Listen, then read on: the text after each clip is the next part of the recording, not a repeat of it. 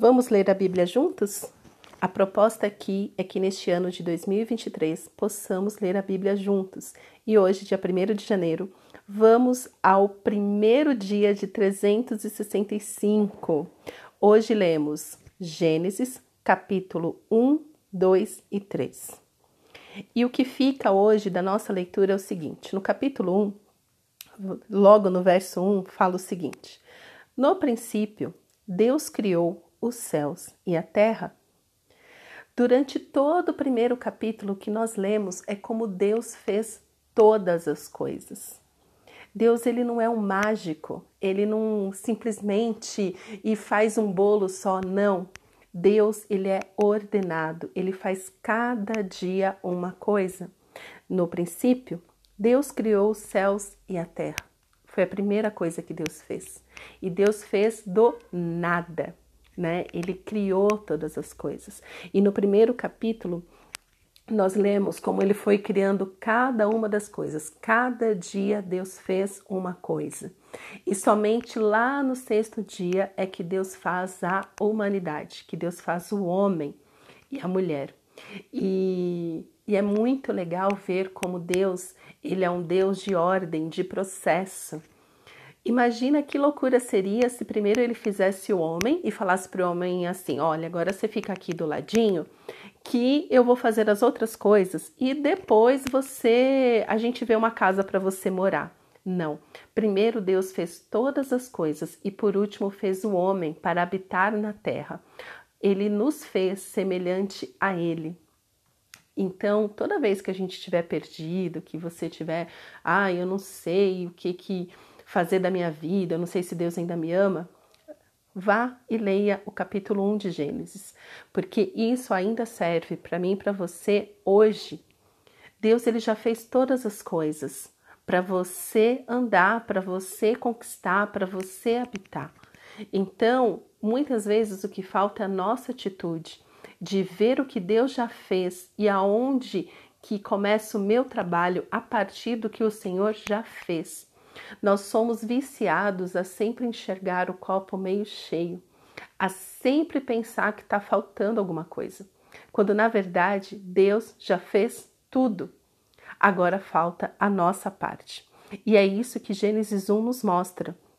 Deus criando, e cada dia que Deus criava, Deus falava: Isso é bom, isso é bom, é assim que eu vou organizar. E eu gosto de, disso, dessa ordem e de saber de cada dia que Deus demorou, demorou não, Deus fez tudo em seis dias e no sétimo dia ele descansou. Eu gosto dessa visão, por quê? Porque Deus ele não tem pressa, Deus é um Deus de processos. Deus está fazendo um processo na sua vida, na minha vida, nas nossas vidas. E Deus faz uma coisa de cada vez. Ele não faz tudo de uma vez só. Então, o processo importa. E nós somos viciados, ainda mais nessa geração delivery, de falar e ter tudo pronto. Então, talvez você comece este ano de 2023 acumulando muitos pedidos de oração sem resposta. Então, começa a pensar qual é a sua parte nesta oração. O que, que você precisa fazer para ter a sua resposta de oração? Deus ele não é um mágico, ele não é um o gênio da lâmpada que você pede, ele faz acontecer, faz aparecer. Ele pode fazer isso, ele pode, porque Deus ele é soberano, ele é poderoso, ele é absoluto, ele é perfeito. Mas a nossa parte, Deus nos chama para colaborar com ele. E ali depois que Deus cria todas as coisas, ele cria o homem, ele coloca o homem para cuidar do jardim ou seja, para colaborar na manutenção da onde ele vivia. Então Deus nos chama para colaborar com ele, para cuidar da criação junto com ele. Não é uma coisa assim, a gente tem que parar de ser mimado, de achar que se a gente chorar o suficiente, gritar o suficiente, Deus vai, vai simplesmente responder porque a gente está esperneando. Não. Para nossa resposta de oração também existe a nossa atitude, existe a nossa ação, existe a nossa colaboração. E Gênesis 1 nos fala sobre isso, sobre como Deus cria cada, cada coisa, uma coisa de cada vez, e nos chama para, junto com Ele, cuidar dessa criação. No capítulo 2, ah, no verso 24, o capítulo 2 já fala sobre o primeiro casamento da Bíblia. Então Deus ele cria o homem, cria a mulher e ali institui o casamento. Então, se você também está passando por dificuldades no seu casamento, ou se você é solteiro e você quer saber, nossa, tudo sobre casamento, também você vai encontrar em Gênesis 1 e 2, principalmente no 2, né? É, onde Deus ele faz para o homem uma auxiliadora, né? Então, é Deus que olha para o homem antes do homem sentir a necessidade de estar com a mulher. Deus olha para ele e fala: Não é bom que o homem viva só. Farei para ele uma auxiliadora. E depois continua contando, né, sobre como colocou o homem para trabalhar, dá nome para os animais e tudo mais. E só depois é que o homem falou: Poxa, eu tô sem ninguém. Deus falou assim: é, Eu já sabia que você ia sentir falta, então agora eu vou te dar uma mulher. É, e no verso, no capítulo 2, no verso 24, é, quando ali, logo depois de Adão encontrar com Eva e fala assim: Essa é carne da minha carne, ossos dos meus ossos é, o versículo diz o seguinte: Por isso o homem deixa pai e mãe e se une à sua mulher, tornando-se os dois uma só carne. Então, é, o casamento é sobre unidade. Deus tira a mulher da costela de Adão, né? Tira a mulher do homem. Então, pega ali a costela, faz é, ali a mulher e depois que ele separa, ele junta de novo, falando: agora vocês vão ser um só. Vocês vão voltar ao plano original de serem um só, uma só carne. É, este é o propósito de Deus para o casamento: nos mostrar que nós nascemos para vivermos juntos. E o casamento nos mostra sobre unidade. Nascemos para ter alguém né? A não ser que a pessoa tenha o chamado aí do celibato, do ser eunuco, mas tirando isso, tirando alguns casos, né, específicos, nosso chamado é um chamado para unidade. O casamento fala sobre a união, sobre se tornar uma só carne. E é aqui que entra é, muitos problemas dos casais, porque eles não sabem ser um, Estamos tão viciados com os nossos egoísmos de correr atrás do que nós queremos, do que é importante para nós, que nós nos esquecemos de ser um com o outro. E o nosso chamado é esse. Este é o chamado pro casal. Vocês vão ter que aprender a concordância, vocês vão ter que aprender a ser um só, porque este é o plano original de Deus. Então, se você é casado, se você está passando por dificuldades no seu casamento, começa a entender aonde a unidade está deturpada, onde a unidade está quebrada. É justamente neste lugar onde Deus quer realizar o um milagre e voltar vocês para o plano original dele, de ser uma só carne, diante do Pai e também diante do mundo. E por fim, no capítulo 3, aí tá a desobediência, né? Tá aí o primeiro pecado registrado. É, logo depois de tudo isso, o homem e a mulher eles comem o fruto proibido e, e ali desobedecem. Né? Deus já tinha dado uma informação clara. É, é importante ressaltar que Deus ele deixa muito claro os limites para nós. Então Deus fala: olha, você tem tudo isso aqui para comer, mas tem um limite. Vocês não podem comer desta árvore aqui. Esta árvore não é bom que vocês comam, porque o dia que vocês comerem, de certo morrerão. Então Deus, ele continua fazendo isso conosco até hoje, deixando as regras do jogo claras. Deus é um Deus de limites, mas Deus devolve para nós a responsabilidade de obediência. Obediência é uma responsabilidade que cabe a nós o nosso ímpeto de obedecer.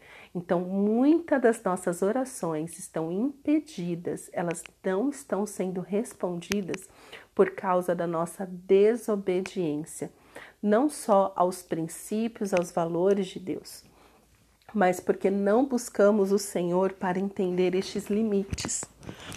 Então, é, para este ano, se você quiser viver realmente algo novo, comece por é, ter um coração obediente aos valores, aos princípios, aos limites que Deus já colocou na sua vida. Ai, Fátima, não sei que limites são esses. Por isso que a gente vai ler a Bíblia toda este ano. Vamos ler a Bíblia toda para entender quais são os limites que Deus pede para nós. O que, aonde estamos errando? A desobediência nos afasta da boa, perfeita e agradável vontade de Deus. E desde o Éden, Deus nos criou para andarmos com Ele. Quando Adão e Eva eles pecam, eles se escondem. E Deus vem atrás deles e fala: Cadê? Adão, cadê você? A gente estava acostumado a ficar junto. A gente estava acostumado a andar junto. Você estava aqui, ó, livre cuidando dos animais, cuidando dessa terra. Estávamos juntos aqui na criação, cuidando da criação juntos e de repente eu não te vejo mais. Então Deus continua falando isso para mim para você, porque de repente você já passou por este lugar do primeiro amor, onde o tempo todo você buscava Deus, estava sempre com Deus, mas já faz um tempo que o seu amor, que a sua paixão, que a sua alegria de estar com o Pai esfriou. E Deus continua fazendo essa pergunta: cadê você que costumava me procurar o tempo todo? E agora já faz um tempo que você não me busca mais para resolver os seus problemas. Faz um tempo que você não me pergunta como viver a sua vida. Então Deus continua fazendo esse convite: cadê você? Vamos conversar. E é muito interessante que o diálogo, é, Deus, o diálogo que Deus fez com Adão, ele continua fazendo com a gente de o que, que você fez? O que, que aconteceu? Por que, que você está se escondendo? E Adão começa a falar: Olha, eu pequei, eu fiz isso. E Deus fala: Ok. E aqui o que mais me chama atenção no capítulo 13 é o versículo 21, que fala: O Senhor Deus fez roupas de peles com as quais vestiu Adão e sua mulher. Então, mesmo depois de tudo, Deus fala: Olha, então, ó, já que vocês pecaram, vocês não vão mais poder morar aqui, né? Essa árvore aqui, né? Que era a árvore da vida, que daria eternidade para eles. Vocês não vão mais poder morar aqui. Sai daqui. E ele começa a contar as consequências das, da desobediência de Adão e Eva. E fala: Olha, Eva, agora você vai sentir muita dor de parto. E Adão, é o seguinte: agora você vai sofrer para ter o fruto dessa terra ele, ele conta. Então, assim, Deus, ele não é esse Deus que a gente não sabe o que ele está fazendo. Tem muitas coisas que Deus faz que ele conta para nós o que ele está fazendo e por que ele está fazendo. Essa é a importância de você ler a Bíblia. Muita coisa ruim que nos acontece, que, que a gente sofre, é porque é, Deus já falou que nós sofreríamos se fizéssemos isso ou aquilo. Está na Bíblia. E Deus, ele deixa isso muito claro, é, primeiro, de, estabelecendo os limites. Então, Deus já tinha falado, olha, se vocês comerem, vocês vão morrer. E depois fala assim, ó, tá vendo? Qual vai ser as consequências de tudo isso? O que, que é a morte? A morte é esse sofrimento. A morte é esse distanciamento do Senhor, né? Então, eles já não conseguiriam ficar tão perto de Deus. Até porque a santidade de Deus, ela é tão intensa, ela é tão perfeita, que eles tiveram que se esconder porque eles não tinham coragem de encarar a Deus. Este é o problema do pecado. O pecado ele nos tira da comunhão com o Senhor. O pecado ele nos deixa longe é, de Deus e nos faz pensar que assim estamos seguros, porque Deus não, não está nos vendo.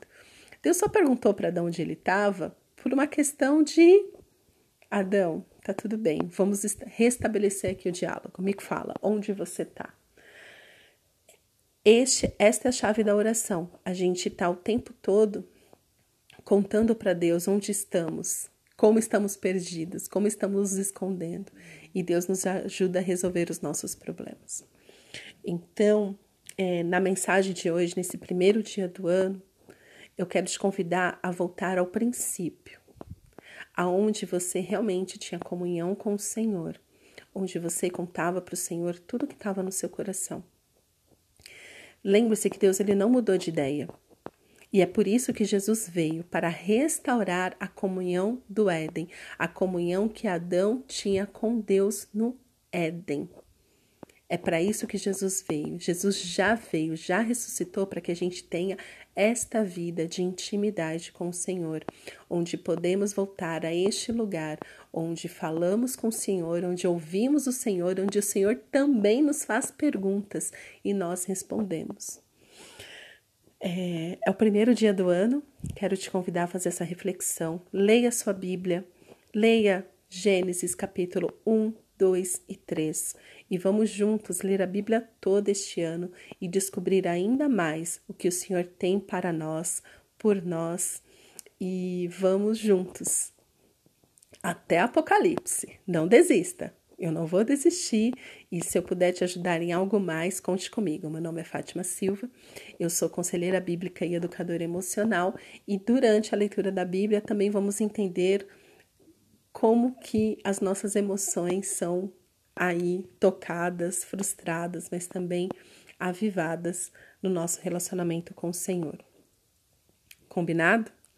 Que possamos voltar ao início, que possamos voltar a buscar o Senhor, que possamos entender que antes do pecado original tinha o plano original de Deus, que é a comunhão. Deus, quando fez o homem e a mulher, ele disse: Isso é muito bom. O casamento é muito bom. Deus instituiu o casamento antes do pecado. Então, assim, olha, em Deus há unidade. Em Deus há esperança. Em Deus há todas as coisas boas que esperamos está em Deus. E agora, com Cristo Jesus, tudo isso é possível de ser vivido. Vamos junto? Que Deus te abençoe. Um beijo e até a próxima.